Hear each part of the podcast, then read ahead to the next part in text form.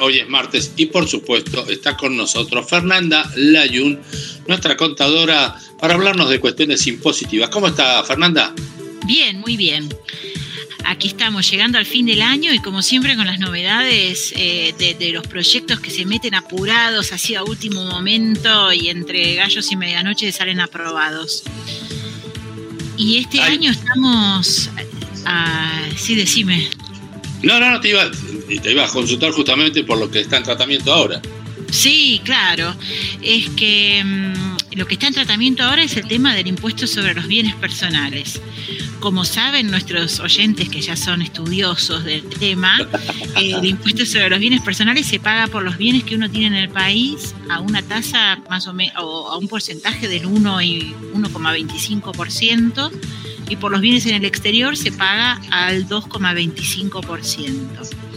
Todo esto no, se paga por la casa habitación, no se paga por las cajas de ahorro, por los plazos fijos, pero sí se paga por la cuenta corriente, se paga por los dólares que uno tenga ahorrados en la caja de seguridad, no si los tiene en la caja de ahorro.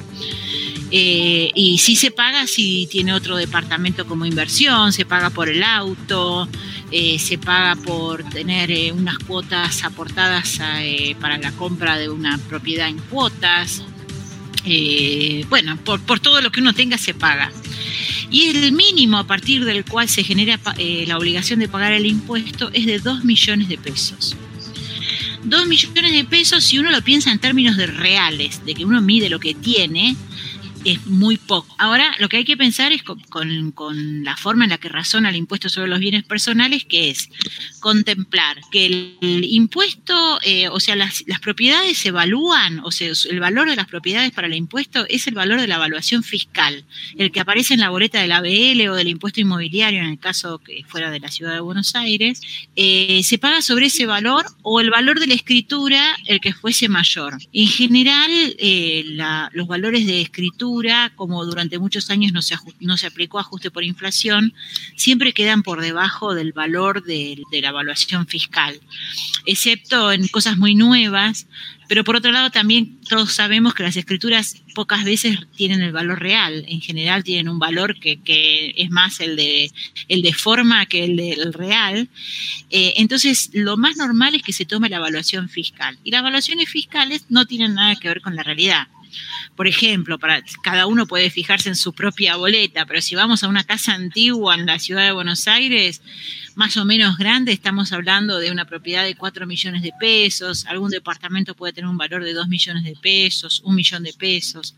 Entonces, los valores no son los que uno puede tener en la cabeza de los que son lo que las cosas valen en la realidad pero 2 millones de pesos es un valor que cualquier auto, más o menos, con un Yo te iba a decir, justamente te iba a decir eso, y, y, que vos decís cualquier auto, y si vas a una camioneta a doble cabina, estás hablando de 4 millones de pesos, este, y se ve en la calle lleno, ¿no? Se ve lleno en la calle, exactamente. No sé, un auto nuevo de, de 2 millones de pesos, no, no, no sé si hay, y si hay, tienen que ser de la gama más baja, ¿no es cierto?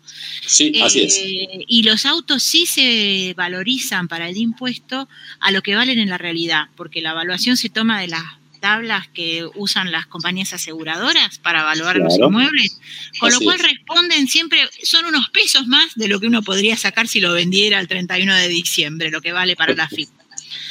Entonces, dos millones es muy bajo, así que ya había habido un proyecto que no caminó y ahora van con un nuevo proyecto por el cual quieren sacar, elevar el mínimo de dos millones a seis millones. Entonces ya con, hay que tener un auto un poco más lujoso para pagar, este, si solamente se pagara por el auto. Si uno tuviera una casa, solamente casa y auto, por la casa en donde uno vive no se paga y por el auto sí se paga. Por la casa no se paga, digo, no se paga hoy por las casas que valen hasta 18 millones de pesos, que de nuevo, en términos de evaluaciones fiscales, es altísima una casa con esa evaluación de 18 millones de pesos. Y de hecho quieren subir esos 18 millones a 30 millones. O sea que prácticamente no habría casos donde se paga por la casa habitación. Entonces empezamos a contar a través, a partir del auto, pero bueno, el auto hay que sumarle alguna propiedad de inversión o alguna propiedad heredada. No, no, no hay que pensar en millonarios para pensar en impuestos sobre bienes personales, sino en clase media media. Claro. Eh, porque, bueno, esto con, el paso del tiempo, los valores, con el perjuicio que nos causa, entre otros, todos los perjuicios que causa la inflación, están estos de los topes, de los mínimos de los impuestos, que nacen con una idea. El impuesto sobre los bienes personales nació con la idea de grabar o de hacer pagar a quienes tuvieran bienes por más de 100 mil dólares, 102 mil 300 dólares eran, porque era la época del 1 a 1. Y fíjense que hoy estamos en 2 millones de pesos. Y en 2 millones de pesos, voy a hacer la cuenta mientras lo digo para no generar confusión, en términos oficiales estamos en 20 mil dólares. Es decir, que cómo se ha bajado, o sea, cuánta más gente entró a pagar. Así todo, hay muchísima gente que no paga el impuesto sobre los bienes personales cuando, a pesar de que si uno le hace las cuentitas, claramente tendría que pagar. Eh, la FIP, la verdad que no es súper agresiva con el tema del impuesto sobre los bienes personales, porque si no, es casi como que cualquier hijo de vecino tendría que empezar a pagar impuestos, ¿no es cierto? Claro, yo ahí te iba a hacer una consulta, porque mm, vos sabés que eh, aprendo todo lo que decís, pero hay cosas que eh, me cuesta. El otro día me preguntaron, pero no, bienes personales, si yo estoy en relación de dependencia, no tengo que pagar. ¿Es verdad eso? me encanta, me encanta tu tema porque es una confusión clásica y la verdad es que eso eh, no tiene nada, es, lo mismo que mezclar peras con bananas. Porque claro si yo estoy en relación de dependencia, lo que significa es que el impuesto a las ganancias lo pago de una manera particular. ¿Cómo lo pago? Es el empleador el que me, saca el impuesto y se da vuelta y se lo deposita a la FIP. Se hace cargo el empleador de mi impuesto a las ganancias. Pero eso no quiere decir que si yo tengo casa, auto y unos pesos ahorrados, la suma de esas cosas, si eso supera a 2 millones de pesos, tengo que generar el impuesto sobre los bienes personales. Claro que sí que lo tengo que pagar. No tiene nada que ver una cosa con la otra. A, ver, ahora me río yo, eh, porque eh, como te digo me cuesta. Quiere decir que el impuesto a las ganancias que se da vuelta al empleador en el caso de estar en blanco tiene que ver con el impuesto a las ganancias sobre lo que uno este, eh, cobra por ese lado. De ese. Pero si vos fuera, fuera de eso ya venís, o sea, empezaste a trabajar en el 2021, pero en el 2020 ya tenías este, una casa y un auto, tenés que pagar bienes personales, ¿es así? Exactamente, porque el impuesto sobre los bienes personales es de uno y es responsabilidad de uno frente al fisco hacer la declaración en forma correcta. Hay eh, un régimen por el cual a los empleados en relación de dependencia, a partir de que ganan un monto determinado en el año, están obligados, en teoría, a hacer la declaración jurada de bienes personales. Eh, lo cierto es que no hay nadie reclamando eso, porque no es un problema del empleador, es, una, es directamente las relaciones entre la FIP y la persona. Eh, y solamente lo reclaman cuando hay algún tema de devoluciones, como el que hablábamos la vez pasada, de la devolución del 35% de la retención para cuando se compraban los dólares de a 200. Eh, pero después de eso es una obligación de uno. ¿Y cuándo saltan estas cosas? no Porque digo, yo supongo que a nuestros oyentes les puede interesar saber, decir, bueno, me hago el SOTA, me hago el SOTA el año 1, el 2, el 3, bueno, fenómeno. ¿Y cuándo me van a agarrar? Y probablemente cuándo, cuando venda la casa. Y cuando uno vende la casa, nadie quiere pagar el ITI, el impuesto a la transferencia de inmuebles, que es ese famoso impuesto que cuando uno vende, el escribano le quiere retener el 1,5%. Ahora, cuando lo que uno vende es la casa habitación, se puede hacer un trámite ante AFIP para evitar pagar ese ITI y no, se, no corresponde pagarlo en la medida en que uno lo produce, el valor, o sea, lo que el, vende, vende su casa y con esa plata lo que hace es se compra otra casa. ¿no? Bien. Entonces, en esos casos no hay impuesto. Pero para no pagar el impuesto hay que ir a la FIP, hacer una declaración. Bueno, ahora se hace, no es, no es ir, ahora es todo web, cargar en la web los datos y la FIP ahí lo que hace es el control uno a uno y va a buscar el registro de la propiedad y usted tiene este bien, este bien, este bien, este bien, tendría que haber pagado bienes personales. Y si se viene haciendo el SOTA, bueno, es el momento en que va a tener que pagar por todos los meses, los años que se hizo el SOTA y nadie se lo reclamó. Muy, gráfico lo de hacerse el SOTA, está muy bien. Y, entonces, vamos a suponer que uno vende entonces esa propiedad que se venía haciendo el SOTA. Eh, y entonces el escribano le dice, me tiene que dar el 1,5. Pero es sobre el valor de la propiedad o tiene una suerte de, eh, pará, hace 20 años que tenés esta casa, tenés que pagar es sobre el valor de escrituración. Claro, y, por única vez, digamos. Sí, sí, sí, es por única vez, porque el concepto es, conceptualmente, esto de dónde viene. hasta el año 2018, cuando uno vendía una propiedad, el resultado de la venta no generaba impuesto a las ganancias, ¿no? Porque siempre hay como una ganancia y sobre todo porque las propiedades en general uno las tiene largo tiempo, las compra, no sé, en un millón de pesos, pasan 10 años, ese millón de pesos le sacaron 9 ceros, es un centavo, lo va a vender, resulta que vale 100 mil dólares y tuvo una enorme ganancia, que no, sé si es una ganancia real, pero digo en términos de números, si yo pongo precio de venta y pongo costo, la ganancia es un número grandote. Y eso no paga impuesto a las ganancias, no pagaba impuesto a las ganancias antes. Entonces, ¿qué pasaba? Cuando uno iba a vender, pagaba un impuesto que era el 1,5 del valor de la propiedad.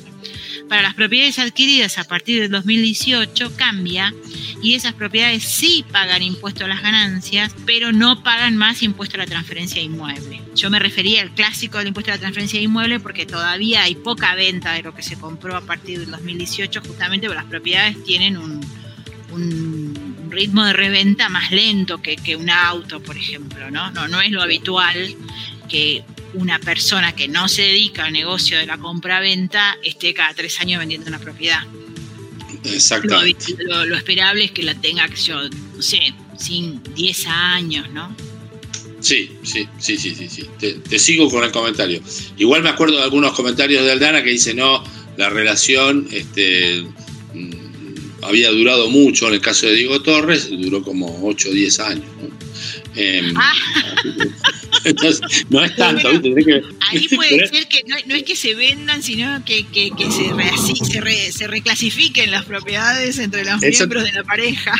Eso también puede ser, claro. Te dejo esto, firmame acá, habla con el escribano, me quieren sacar el 1,5, bueno, ya verá cada uno en su caso. Eh, esto arrancó eh, con el comentario de que están viendo este tema. Entonces, repasando. Eh, antes de fin de año, entre gallos y medianoche, puede ser que puede ser que el mínimo de bienes personales aumente de 2 millones a 6 millones de pesos, lo cual sería una muy buena noticia, porque entonces uno, cuando quiere evaluar si se va a hacer el sota o no en su noche de introspección, tendría que sumar sus cositas y ver si suma más de 6 millones de pesos. Y recién ahí aparece la obligación de determinar el impuesto y pagarlo, por supuesto. Perfecto. Este, y la casa habitación eh, estaría exenta, o sea, no paga impuesto hasta por valores de hasta 30 millones en vez de hasta 18 millones, que es lo que vale hoy. Este, y después hay otra cosa, que menos interesante, digamos, pero, pero que está buena, que es que proponen que la actualización del mínimo sea automática, ¿no? Que vaya por una variación del IPC o una variación de, de algún sistema, en realidad propone la variación del índice de precios al por mayor a nivel general, ¿no? El, el, no el IPC, sería el índice de precios al por mayor, para que no haya todos los años que estar planteando estas cosas. Perfecto, perfecto. Si acaso a alguien le quedara una duda, cosa que no creo, debe ser alguna duda inventada, ¿cómo haces para contactarte, Fernanda? Con todo gusto nos pueden buscar en Instagram, que es arroba lfs.tax, TAX como impuestos en inglés. Allí pueden, la columna la pueden escuchar en, por Spotify y si no pueden eh, consultarnos eh, a través del Instagram o plantearnos alguna pregunta para la próxima vez que con todo gusto lo podemos resolver. Perfecto, perfecto. Muchísimas gracias. Como nos vamos a ver el martes, que voy a hablar el martes que viene, eh, que tengas buenas fiestas para esta que te toca. Bueno, muchísimas gracias.